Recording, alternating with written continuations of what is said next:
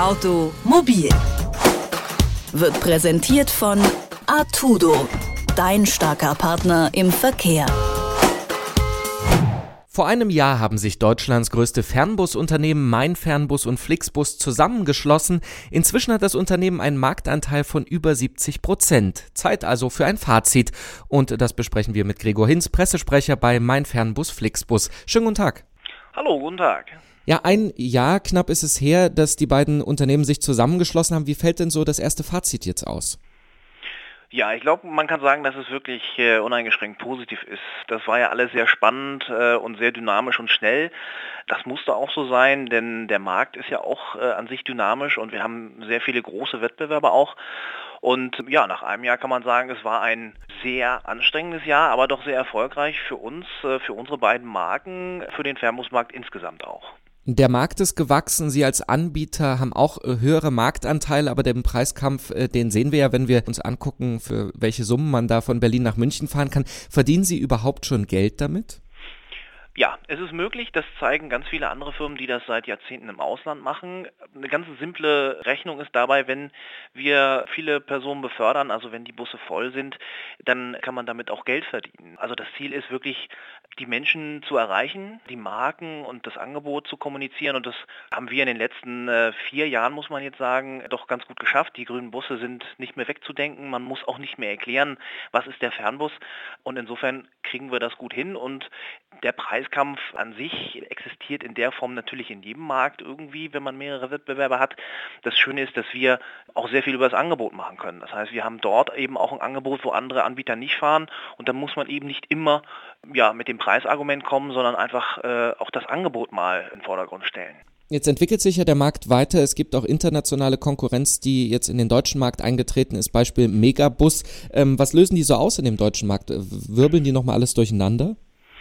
Wir sind ja, ja in einer globalisierten Welt. Das heißt, wir haben immer damit gerechnet, dass große Konzerne in den Wettbewerb eintreten oder auch ja, im Verkehrsbereich eben Firmen aus dem Ausland. So richtig merken wir es nicht. Es ist jetzt ja auch nicht seit äh, gestern erst, dass ausländische Wettbewerber am Markt sind. Das ist ja auch schon seit ein, zwei Jahren der Fall. Wir von meinem Fernbus Flixbus haben damit gerechnet, konnten uns darauf einstellen und ich glaube, wir fahren sehr gut auch mit diesem Wettbewerb.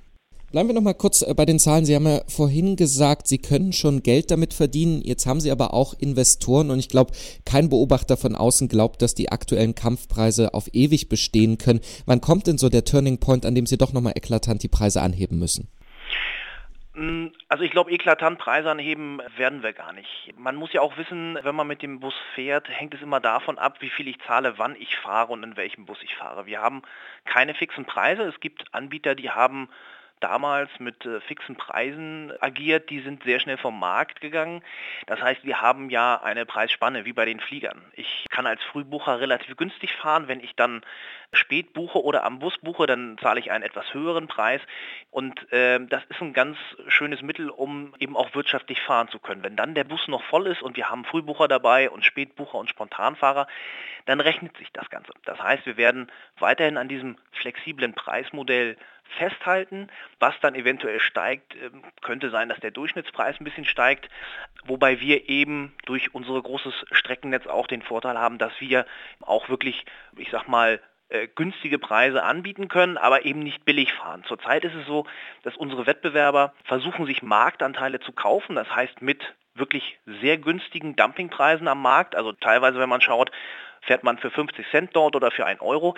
Das machen wir in der Form so nicht und wir müssen es auch nicht mehr machen und wir finden es auch gut, weil diese Dienstleistung, die wir anbieten mit WLAN in den Bussen, auch ihren Preis haben soll. Ein anderer Preis des Wachstums, den hat man im vergangenen Jahr auch von ihren Fahrern gehört. Da gab es vermehrt Beschwerden über das hohe Arbeitspensum, Lenkzeiten, ähnliches. Haben Sie da reagiert? Denn die Kritik war ja relativ massiv. Das ist das Allerwichtigste, dass wir äh, zufriedene Fahrer haben. Das heißt, äh, man, da muss man auch wissen, dass wir keine Fahrer angestellt haben, sondern dass unsere Partner, das sind 200 mittelständische Unternehmen in ganz Europa, dass die Fahrer bei den mittelständischen Unternehmen äh, angestellt sind.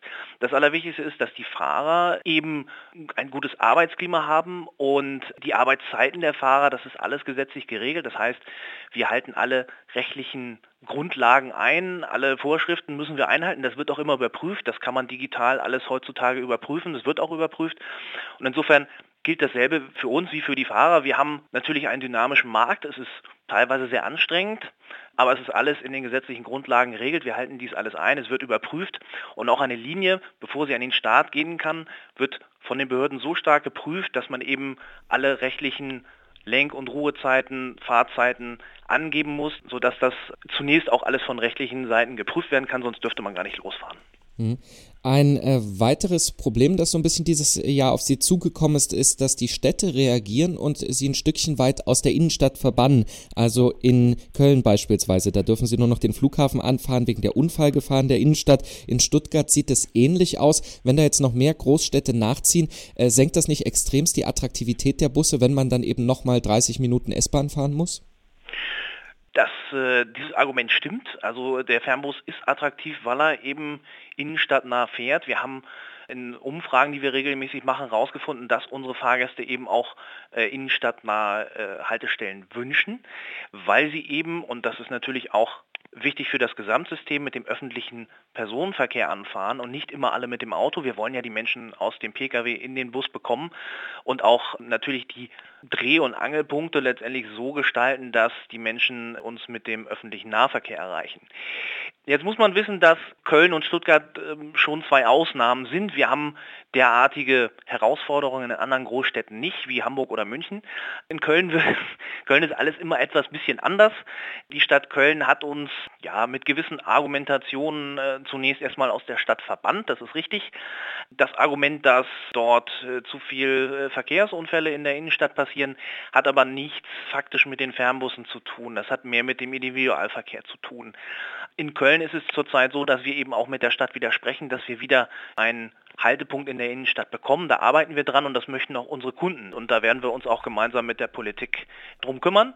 In Stuttgart ist es so, dass wir, und das wissen auch viele, seit Stuttgart 21 eine geografisch anspruchsvolle Lage haben. Das heißt, wir haben einen Talkessel, der verkehrstechnisch sehr schwierig ist. Aber auch in Stuttgart werden wir Lösungen finden, dass unsere Fahrgäste gut kurzfristig auch mit dem öffentlichen Personennahverkehr zur Fernbushaltestelle kommen. Vor einem Jahr haben sich Deutschlands größte Fernbusanbieter Mein Fernbus und Flixbus zusammengetan und mit dem Pressesprecher des jetzt zusammengelegten Mein Fernbus Flixbus Gregor Hinz haben wir ein Fazit gezogen. Vielen Dank für das Gespräch. Gerne, danke. Automobil wird präsentiert von Artudo, dein starker Partner im Verkehr.